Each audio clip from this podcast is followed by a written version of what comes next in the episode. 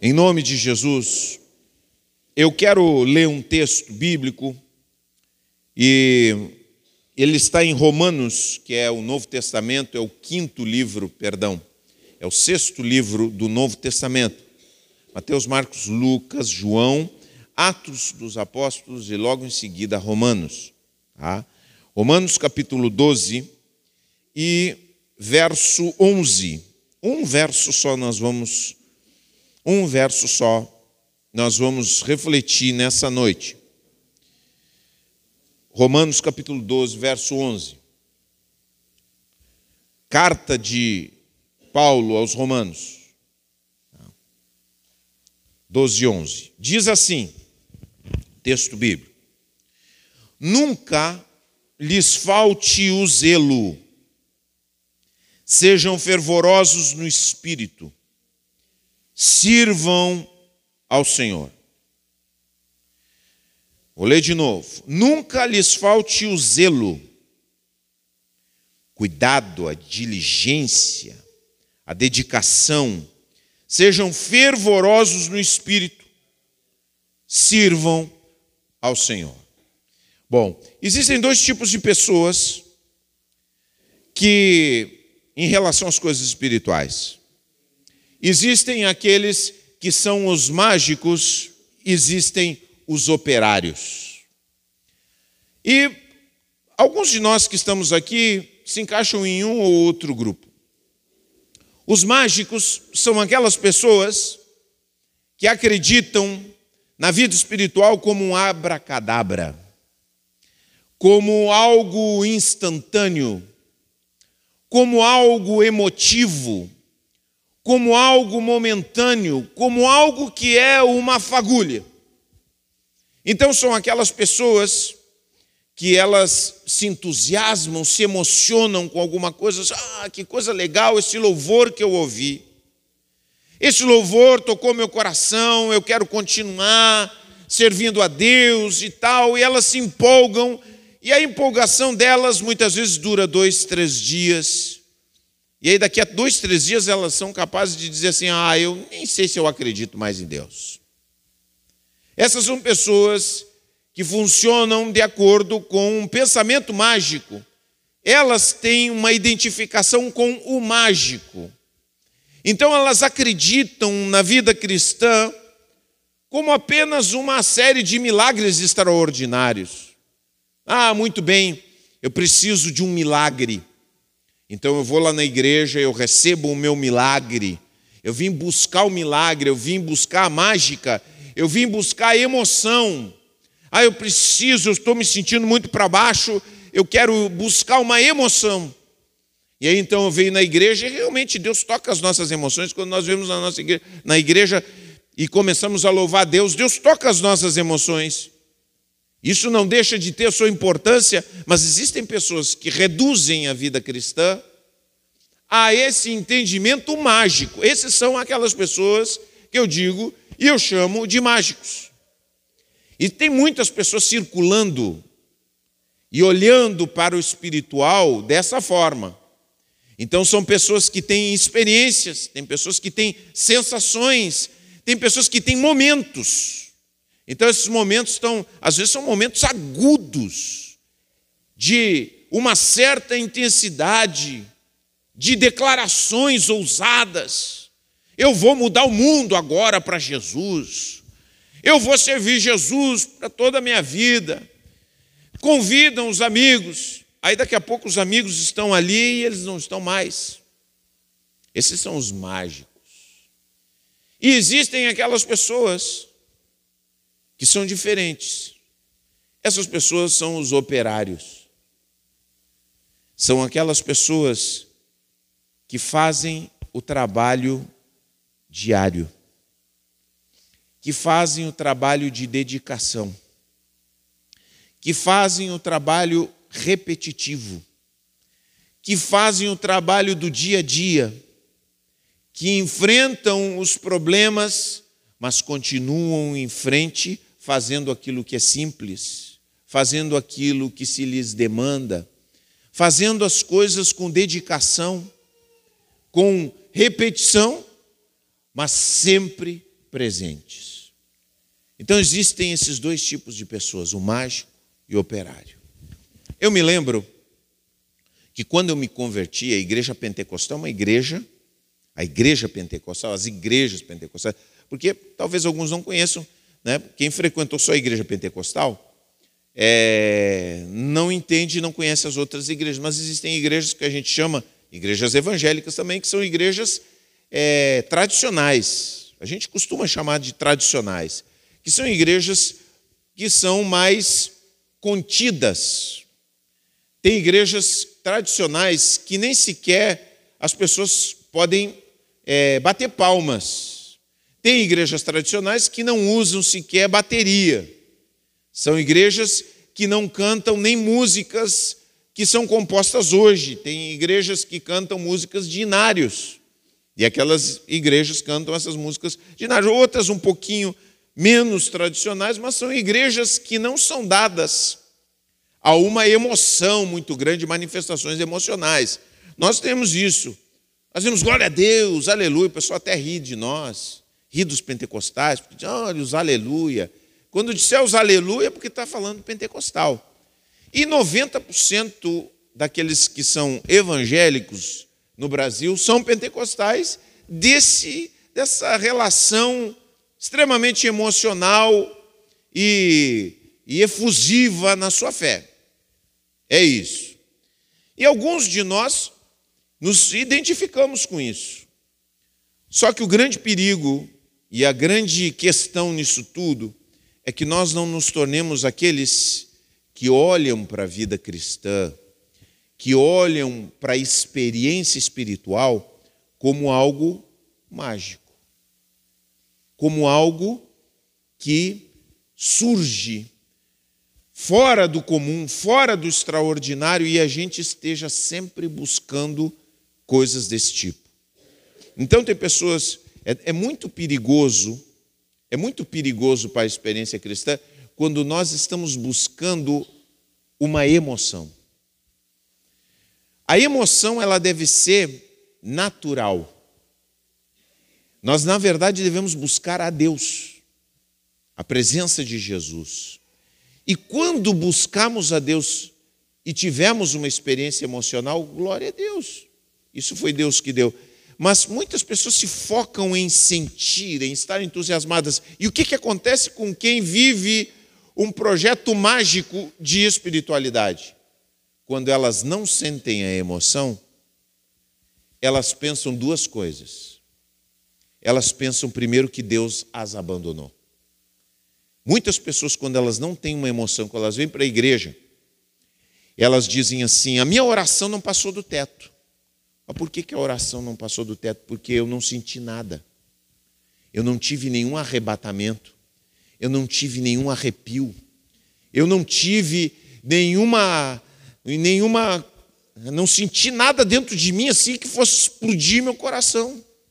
Então eu penso assim: Deus não está comigo, Deus me abandonou, Deus não quer saber mais de mim. Esse é o entendimento da vida cristã mágica, por isso é perigoso nós ligarmos diretamente a nossa vida aquilo que nós sentimos. Agora acontece uma outra coisa com aqueles que vivem um projeto mágico de espiritualidade também. Quando eles não sentem emoções, eles não estão presentes. Ah, eu não estou sentindo vontade. Hoje eu não estou com vontade de ir ao culto.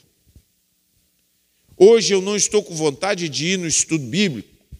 Hoje eu não estou com vontade de ir no grupo familiar, porque, sabe, eu não estou afim ou eu estou achando tudo muito chato.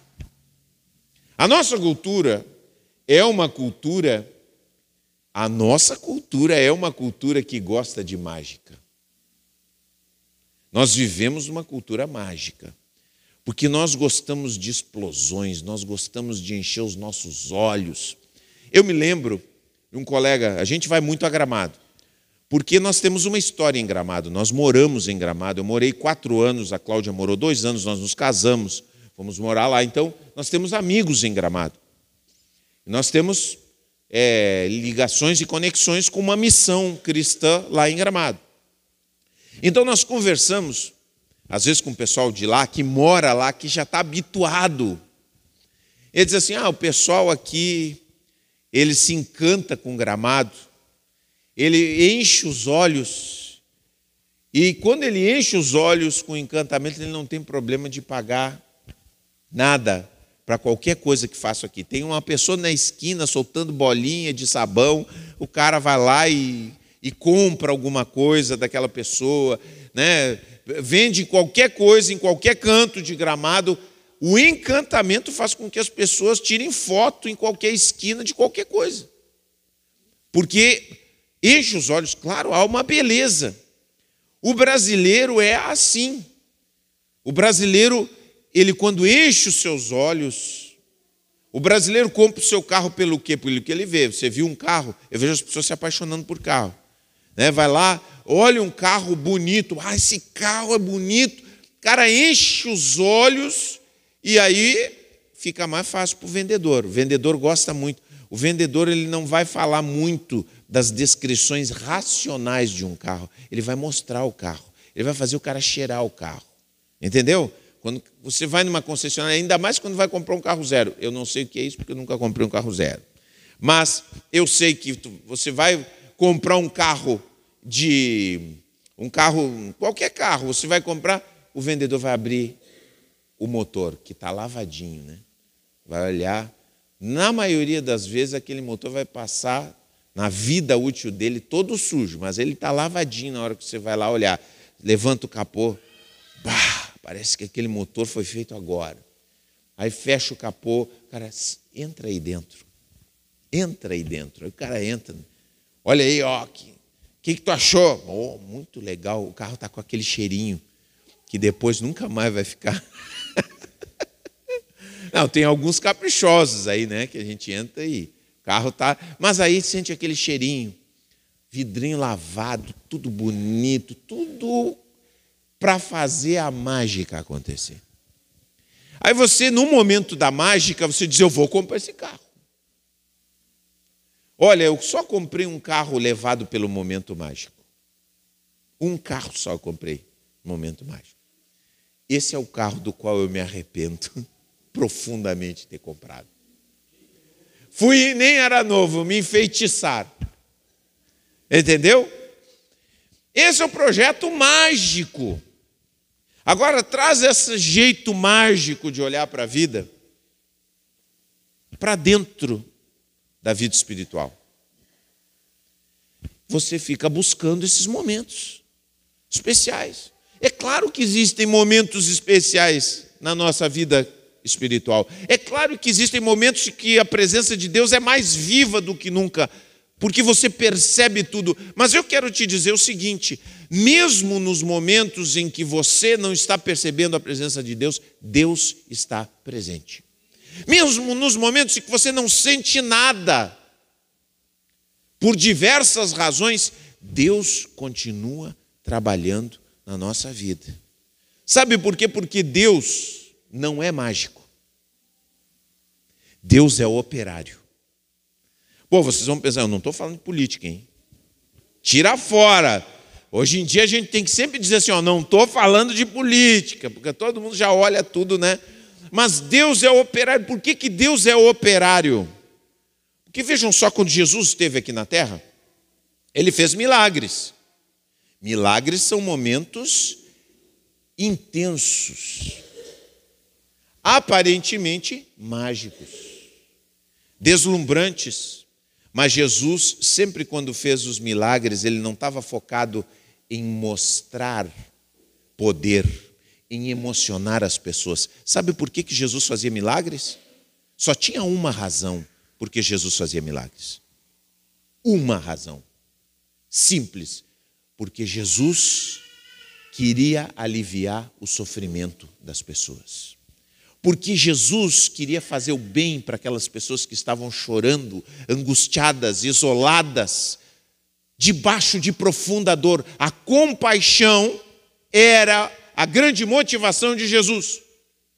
Porque os fariseus chegaram e disseram: Faz mágica para nós, Jesus. Mostra um sinal dos céus. E Jesus disse: Eu não vou dar nenhum sinal para vocês. O sinal que eu vou dar para você é a minha pregação. É o que eu falo. Assim como o mesmo sinal de Jonas, é pregação. Ouçam o que eu estou falando. Sigam o meu ensinamento, não vou dar sinal nenhum para vocês. Agora, aqueles que chegavam angustiados, e Jesus dizia, presta bem atenção como Jesus tinha um outro jeito de ver as coisas. Jesus disse assim: não fica divulgando o que eu estou fazendo. Eu te abençoei, eu te curei, mas fica quietinho. Mas as pessoas estavam tão contentes, estavam tão faceiras, como a gente diz, que eles chegavam e diziam para todo mundo: Olha aqui, ó, eu fui curado e foi ele, foi Jesus, foi Jesus de Nazaré que me curou. Porque é um momento intenso. Mas Jesus, quando reunia todo mundo, todo mundo estava empolgado. Esse homem faz muito milagre, esse homem faz coisas extraordinárias, ninguém nunca fez aquilo, essas coisas que ele está fazendo.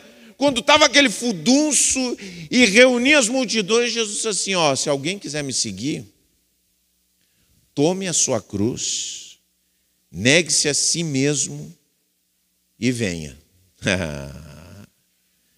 Aí entrava o lado operário. Tomar sua cruz diariamente e seguir a Jesus. Porque Deus é operário. Deus é operário com a gente. Deus é operário com a gente. Sabe por quê? Porque Deus não desiste de nós. Deus não desiste de ti. Sabe o momento que você fracassa na sua fé? Sabe o momento que você faz as maiores bobagens? Sabe os momentos em que você se afasta? Deus não desiste de você. Deus continua falando contigo, mesmo que tu queira fugir. Daqui a pouco você está fugindo da igreja, mas volta e meia vem uma mensagem para você de Deus, de uma pessoa que você nunca ouviu. Daqui a pouco vem um convite, daqui a pouco vem um versículo, daqui a pouco vem uma lembrança, daqui a pouco vem uma saudade. E você diz, mas o que é isso? O que está acontecendo comigo? Eu disse, eu nem vou mais aparecer naquela igreja lá. Porque Deus não desiste da gente. Pedro, quando tinha desistido dele mesmo, Jesus não desistiu. Pedro tinha abandonado, tinha fracassado, disse, não dá para mim. Jesus não desistiu. A gente desiste de nós mesmos, do nosso projeto espiritual, de vida espiritual. A gente diz, Deus chegou para mim. Deus disse, não, não acabou. Não acabou enquanto eu não disser que acabou. e o amor de Deus por nós é definitivo. O amor de Deus é definitivo sobre as nossas vidas. É a última palavra de Deus sobre nós. Aí nós ficamos brigando. Os piores momentos da nossa vida é os momentos que nós ficamos brigando, tentando fugir de Deus. Esses são os piores momentos. Por que, que eu estou vivendo isso aqui? Porque eu estou fugindo de Deus, eu estou fugindo do amor. Eu estou fugindo do amor. Mas Deus insiste. Olha só, a palavra que Jesus usou, porque o povo de Israel era o povo que Deus escolheu para se revelar de uma forma mais intensa. Não que Deus não tivesse se revelado a outros povos, de outras formas, de outras maneiras, mas Deus se manifestou de uma forma poderosa na nação de Israel. Mas a nação de Israel fugia de Deus.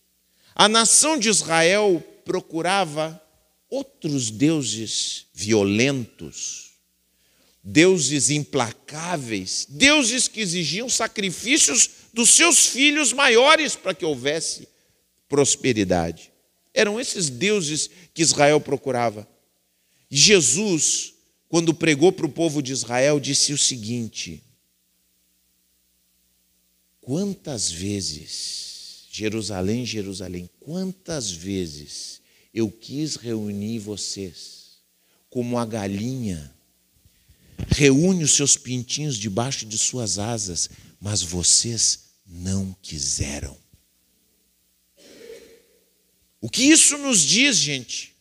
Isso nos diz que Deus é um Deus operário, que Deus é um Deus que trabalha constantemente, um Deus que trabalha diariamente, falando conosco, nós nos fechamos, Ele chega de outra maneira, nós nos fechamos, Mas Deus não desiste de nós.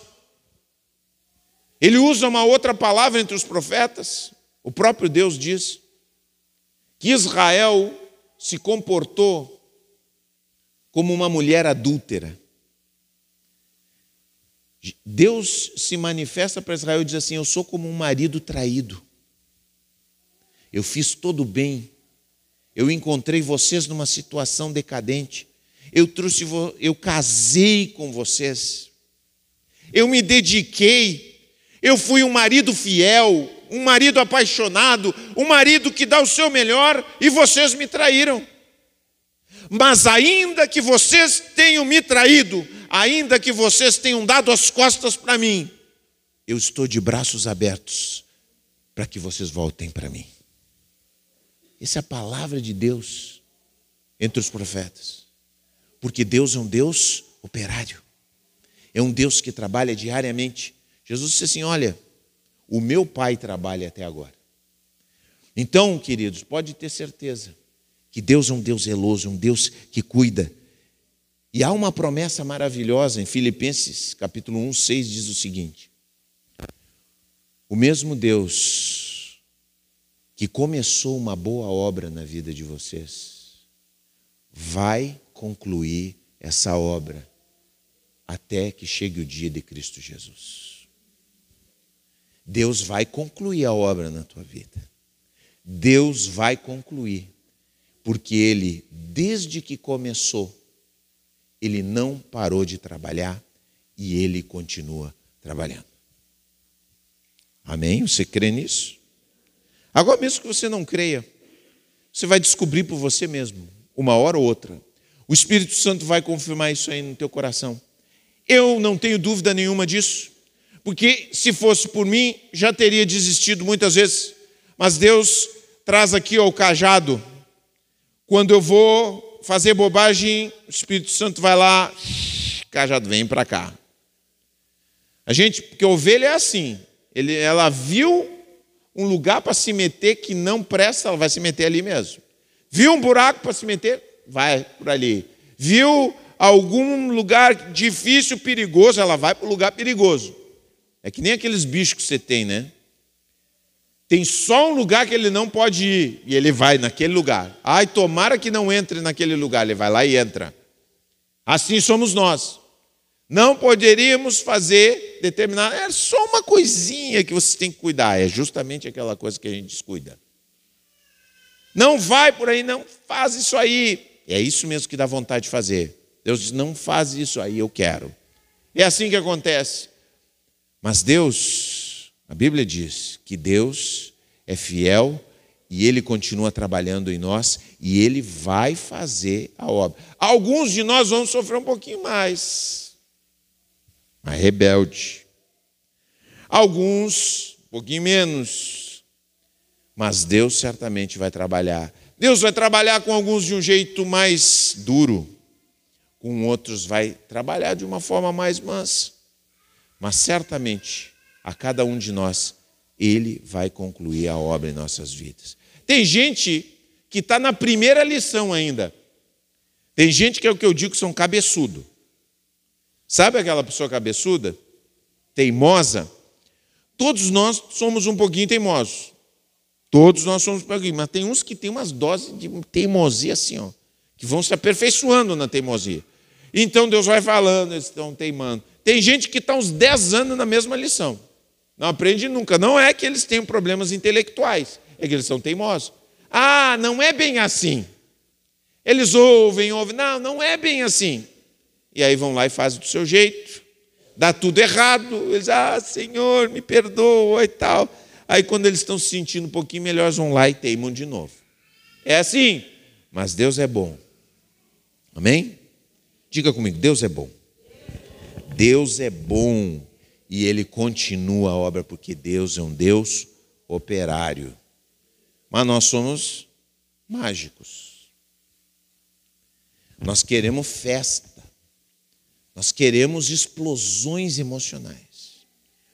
E a Bíblia me diz que porque Deus é um Deus operário, Deus também quer que cada um de nós, vamos ler o texto de novo?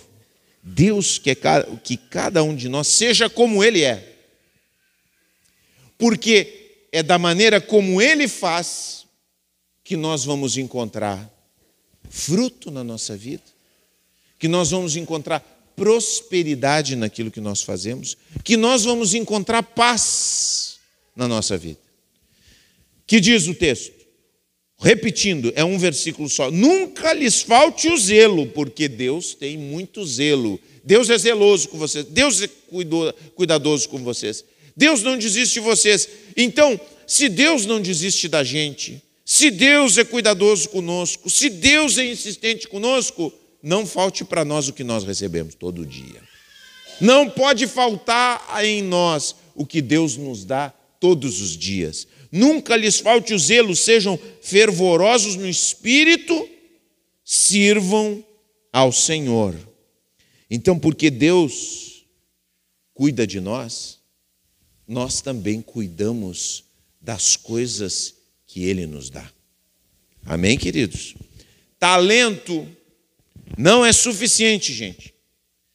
Ser uma pessoa talentosa, qualquer pessoa pode nascer com talento saber fazer coisas bem feitas. Sabe? Pessoas que falam bem naturalmente. Tem pessoas que é, conseguem aconselhar com muita propriedade. Tem pessoas que trabalham com as mãos, fazem coisas com as mãos. Tudo que colocam as mãos fazem bem feito. Tem pessoas que sabem fazer cálculos, que calculam bem as coisas, que tem, são bons de matemática. Tem pessoas que são bons planejadores, tem pessoas que são boas em tecnologia, tem pessoas que nascem, e todos nós nascemos com algum tipo de talento, mas eu quero dizer uma coisa para vocês: talento não é suficiente. Tem pessoas que confiam demais nos seus talentos. O que, que a Bíblia me diz? Nunca lhes falte o que? O zelo. Nunca lhes falte a diligência. Nunca lhes falte a mentalidade de operário. A mentalidade de, de operário é você diariamente fazer aquilo que precisa ser feito, do jeito que precisa ser feito, quando você tem vontade de fazer e quando você não tem vontade de fazer. A mentalidade de operário é pegar as coisas que você tem para fazer e fazer até o fim, como Deus faz até o fim. Trabalhar como operário é você dizer assim: escuta, eu não estou conseguindo fazer isso aqui, que está sob os meus cuidados, me ajuda. Trabalhar como operário é você procurar perseverar, mesmo quando as coisas na sua vida estão cansativas, pesadas, enjoadas. Sabe? Porque existem esses momentos enjoados que nós gostaríamos de largar tudo não sejam, nunca lhes falte o zelo. Porque quando a gente entra nesse pensamento mágico, a gente sempre espera que alguém faça as coisas por nós. Tem pessoas que ficam esperando. Alguém, alguém vai fazer por mim. Família, você tem problema na família? Você tem problema no seu trabalho? Quando você não é zeloso, cuidadoso, quando você não tem a mentalidade de operário, você fica esperando que alguém faça por você. Eu fico vendo, eu fico percebendo como as pessoas esperam que os outros façam. Ah, às vezes isso acontece lá em casa. Às vezes acontece comigo. Fechar a porta da casa de noite. Quem é que vai fechar a porta? Quem é que vai fechar a porta? Fechou a porta. Não, não fechei, fechou, não fechou. Um deixa para o outro, o outro deixa para o um. E aí, no outro dia, está aberta a porta. Não é isso? Muitas vezes nós somos assim na nossa vida. A Bíblia diz: não lhes falte o zelo. Muitas vezes nós não somos bem-sucedidos nas coisas porque nós não nos habituamos a fazer as coisas repetitivas constantemente. Sabe, Para mim, um exemplo assim disso, eu olho, eu estava preparando essa mensagem, um grande exemplo disso é a minha esposa. Porque se, é uma, se existe uma pessoa que eu vou dizer que ela é zelosa, cuidadosa, é ela. Quando ela se propõe a fazer uma coisa, ela faz mesmo. Se ela disser que vai fazer, ela vai fazer. Uma coisa, cuidar de planta. A minha esposa olhava para as plantas e as plantas murchavam. Ai, que linda, mas murchava. Ai, como fica? Então eu chegava na casa de alguém, os amigos que já conheciam já diziam assim: nem olha para a planta, não fala nada. Porque e às vezes ela chegava e dizia assim: ai, que bonita essa plantinha. A pessoa chegava e dizia: ah, vou te dar um vasinho. Eu dava aquele vasinho bonitinho. Às vezes vinha plantinha prontinha. Ela colocava lá, daí a um mês estava tudo murcho. Mas ela perseverou, ela disse: não, eu vou, eu vou acertar a minha vida com essas plantas. Eu vou acertar a minha vida com as plantas se determinou e continuou tentando. Continuou tentando. E aí começou, até que começou a funcionar. Não é possível, ela pensa, não é possível que eu tenha as mãos da morte, né? Não pode, não posso ter esse toque. E aí começou e começou a orar também pelas plantas, abençoar. As pessoas acham que isso é loucura, mas não é. Começou a abençoar, começou a orar pelas plantinhas, começou a cuidar. Gente, do lado do meu escritório tem um jardim. Que eu olho para fora e digo assim, mas que coisa maravilhosa. Tudo cuidado. Ela vai para o YouTube para ver como é que cuida a samambaia. Não, samambaia tem que. Não pode deixar com muito vento, não pode deixar direto no sol. Não, o lugar ideal é do lado do teu escritório. Digo, maravilha, pode colocar. Estava tudo branco, ficou tudo verde. Entendeu? Essa planta aqui é venenosa, não pode deixar perto dos, dos, dos cachorros. Essa outra planta aqui, ela precisa de água todos os dias. Ela vai, vai vendo os videozinhos e vai cuidando das plantas. Ela não fica esperando que alguém vá lá fazer por ela. Então ela todos os dias vai lá, rega as plantinhas, olha as plantinhas, faz todo o recorrido. De manhã ela tem o recorrido dela com as plantinhas. Então está tudo funcionando, está tudo andando. Sabe o que é isso, gente? Sabe por que isso? As pessoas chegam e dizem assim, com certeza, né? Quem chega lá em casa diz assim, ah, mas que mão que tu tem com as plantinhas. É, mas já foi a mão da morte. Mas hoje funciona. Por que, que funciona, gente? Por que, gente? Mentalidade operária. Muitos de nós não vemos coisas acontecerem na nossa vida espiritual, familiar, porque nós não temos mentalidade operária de todos os dias, querendo ou não querendo, com vontade ou sem vontade, com preguiça ou sem preguiça, repetir os atos necessários para que as coisas aconteçam. E Deus nos chama, porque Deus é um operário que trabalha diariamente nas nossas vidas, Ele nos capacita para que nós sejamos também operários para trabalhar nas coisas que precisamos trabalhar. Como Deus tem me chamado nisso. Como Deus tem me mostrado que eu preciso ser muito mais operário. Porque é o que eu digo, quando eu comecei a minha vida cristã, eu olhava gente no meio pentecostal, quem é que eu admirava? É o cara que ia lá para cima, do, na época que eu era novo. É o cara que chegava no, no púlpito, oh, glória, oh, Jesus! Faz, e sapateia, fala. Oh, que arrepio. Mas aí, daqui a pouco, aquela pessoa que eu vi aqui no púlpito, que gritava, que subia nas paredes, que me arrepiava, eu vi o cara jogado na rua bêbado, qualquer jeito. E aí, de uma, de uma hora para outra, aquela pessoa, daí um ano, dois, três, aparecia na igreja de novo. E botava, fazia descer fogo do céu. E daqui a pouco desaparecia de novo. Aí eu comecei a olhar outro tipo de pessoa. Eu vi umas irmãzinhas, me lembro umas irmãzinhas, que eram, sempre estavam na, na igreja firme e forte, mas eram calminha. Sabe aquelas pessoas calminha? Você olha para elas, você não vê, né? Porque tem esses loucos assim que olham para a gente, oh, tem uma palavra de Deus para você. O cara fica, né?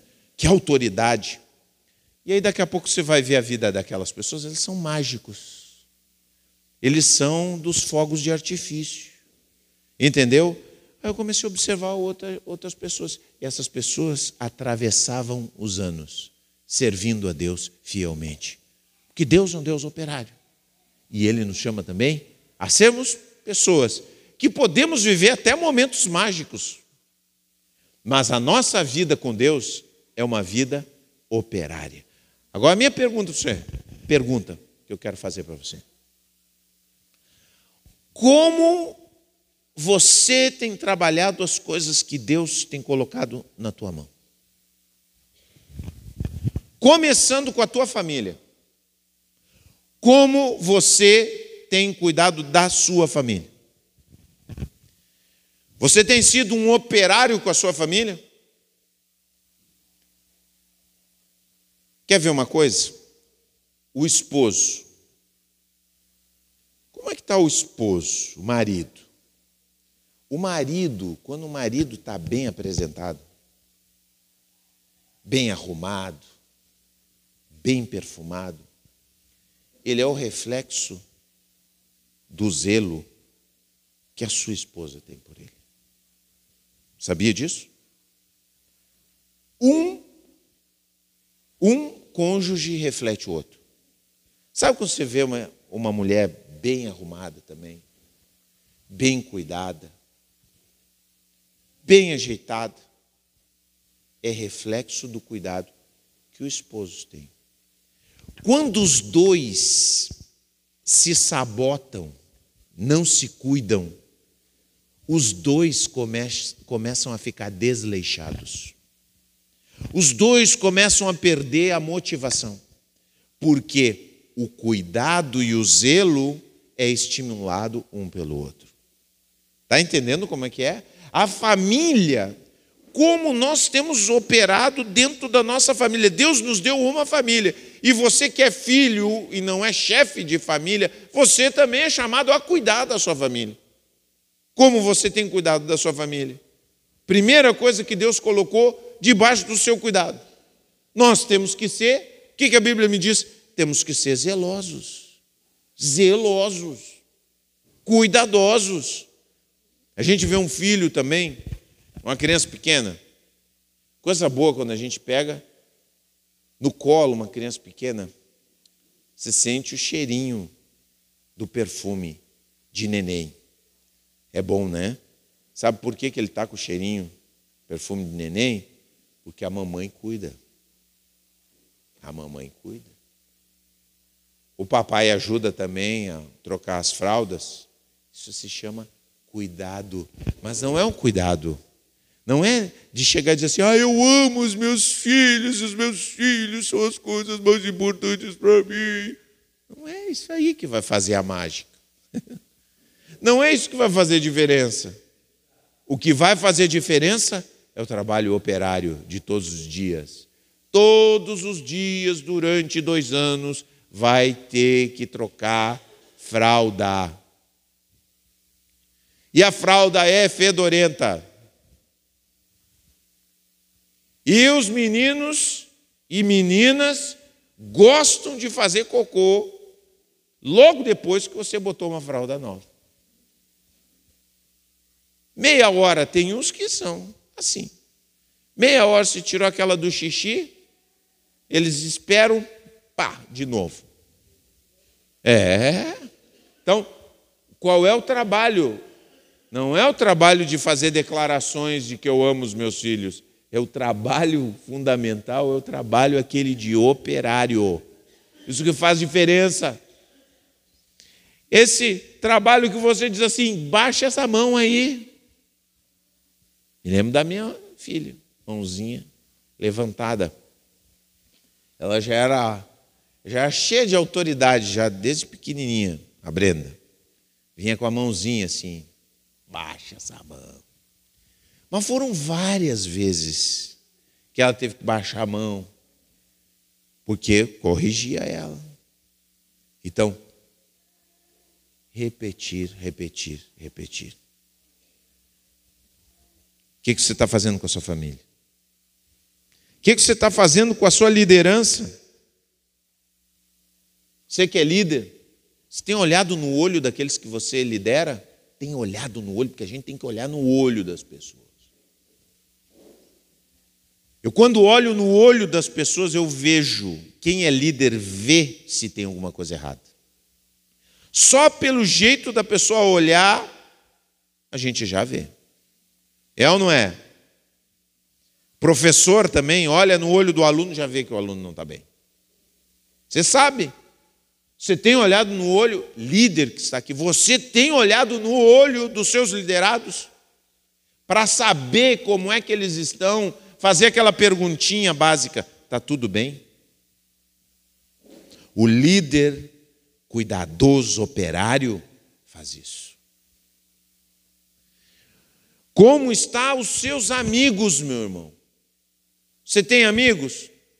Eu espero que os seus amigos não sejam amigos de um ano só, de dois anos, de seis meses, porque acabam não sendo amigos, acabam sendo apenas companheiros. Mas você, como é que estão seus amigos? Há quanto tempo você não diz assim: vamos sentar e vamos ter um tempo? Vamos sentar e vamos conversar? Vamos sentar e vamos ver como é que está a nossa vida, gente. Deus nos deu amigos. E nós temos que cuidar dos nossos amigos. Nós temos que cuidar das nossas amizades. Nós temos responsabilidade por isso. Eu tenho sentido isso nos últimos tempos que eu preciso procurar mais os meus amigos e eu preciso criar tempo para os meus amigos. Muitos dos meus amigos estão fora, estão longe, mas eu tenho feito o propósito de, até mesmo através do celular, fazer contato com eles, conversar com eles, ouvir como é que está a vida deles, orar junto com eles. E tenho feito isso.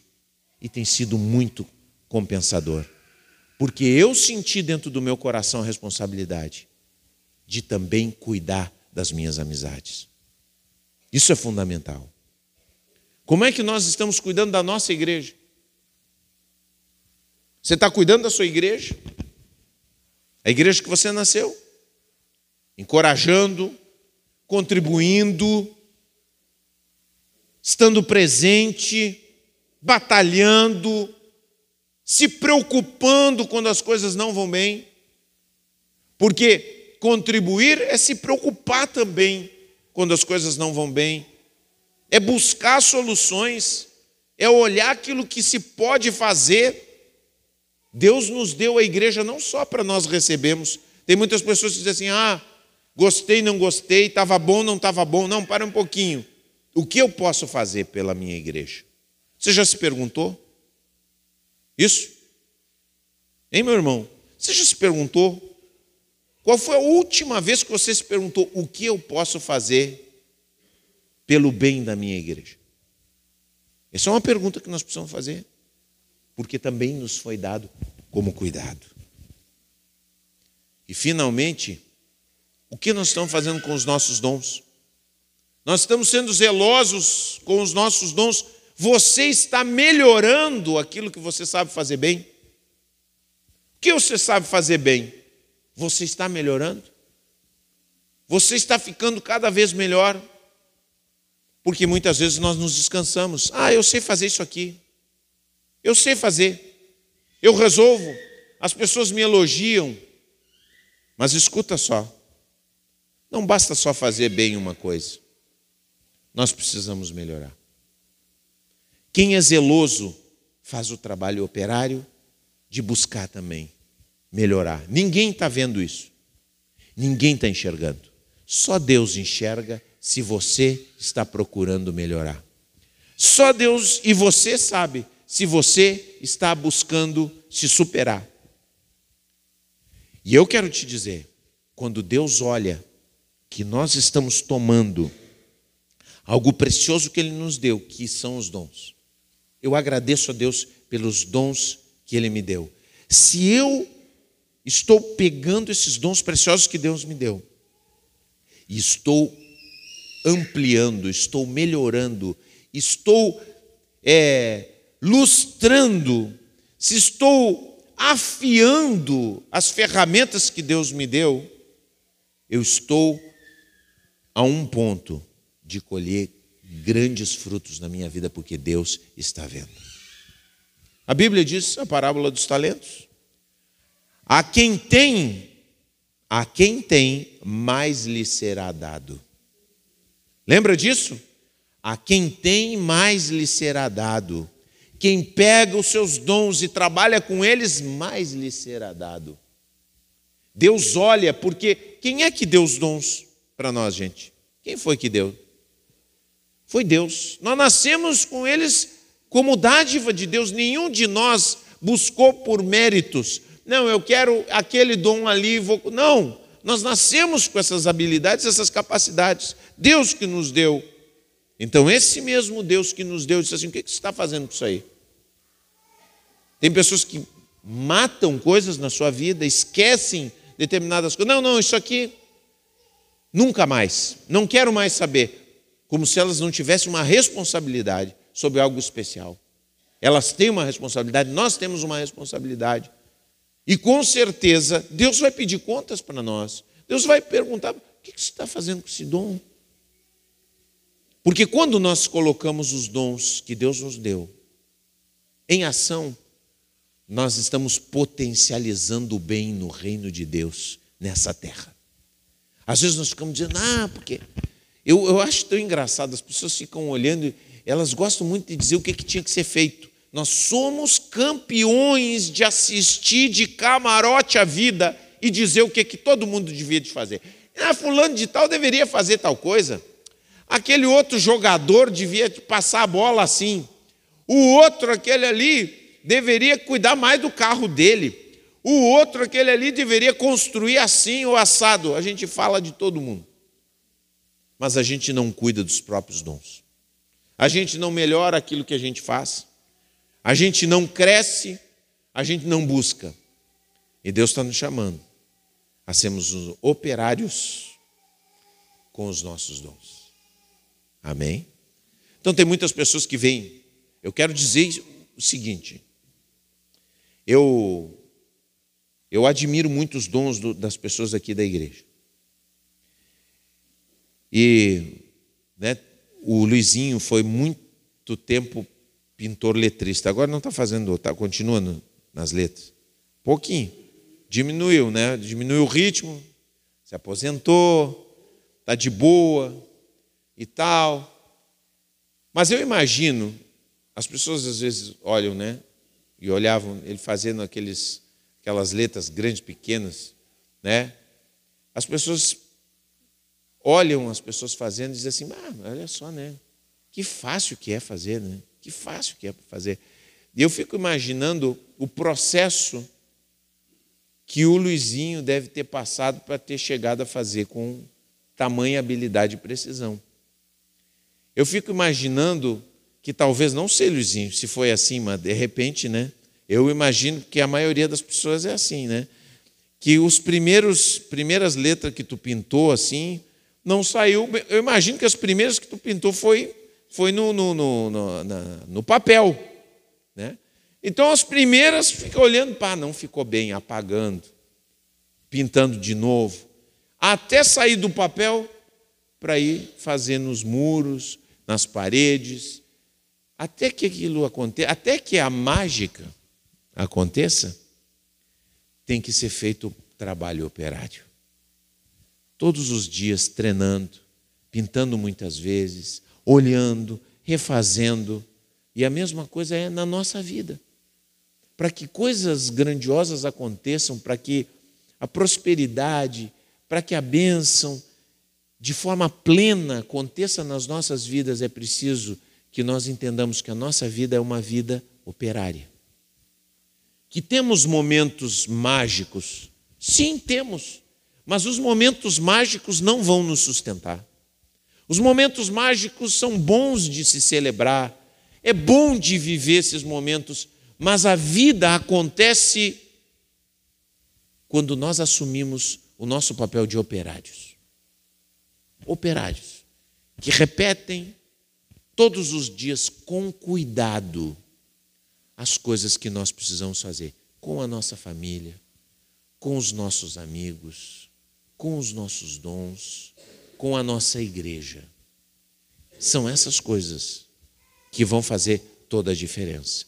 Imagina, às vezes a gente olha, né? As crianças que se criaram aqui e que estão sendo criadas aqui, aprendendo na escolinha. Às vezes você ouve a história, ah, eu me lembro da escolinha que eu aprendi, da Bíblia e tal.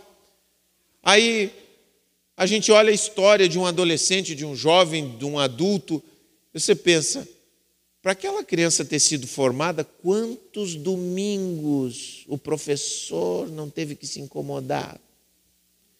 Quantos domingos não deu vontade de dizer assim: vai lá para o colo da tua mãe?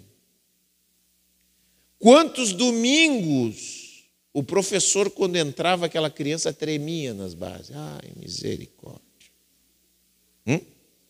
Quantos domingos? Até que a gente olhe e diga: a mágica aconteceu. Não foi mágica, foi trabalho operário. Você não fica esperando mágica. Não fica esperando mágica. Trabalhe como um operário, todos os dias, para a glória de Deus. Na sua família, no seu trabalho, com seus dons, na igreja, com seus amigos, e aí você vai ver as coisas acontecerem. Você vai se alegrar, você vai ter muitas alegrias, você vai ter muitas realizações. Você vai ver a mão de Deus agindo, porque Deus já agiu em você. E quando você responde aquilo que Deus agiu, você gera um fluxo da graça de Deus aonde você está. E aí é maravilhoso. Aí fica como o jardim que a Cláudia montou ali do lado do meu escritório. Verde, bonito, cheiroso, inspirador. Assim vai ser também a sua vida. Seja operário, meu irmão. Deixa de querer só mágica na sua vida. Seja um operário e você vai ver coisas maravilhosas acontecendo na sua vida. Vamos ficar de pé em nome de Jesus.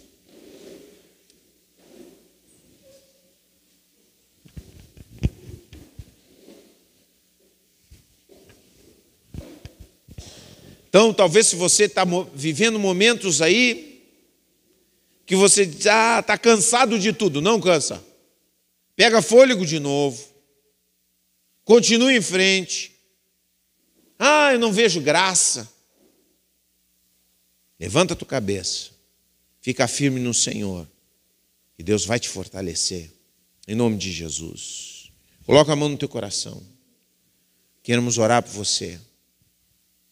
E eu quero orar por você, que talvez anda meio desanimado, você não anda com vontade de fazer o trabalho operário. Está meio difícil, algumas coisas na sua vida, algumas áreas na sua vida, você está meio desanimado, e você sabe que precisa ser mais zeloso, você sabe que precisa ser mais cuidadoso, mas você tem descuidado dessas áreas. Você precisa retomar esse trabalho de formiguinha que Deus quer que você faça.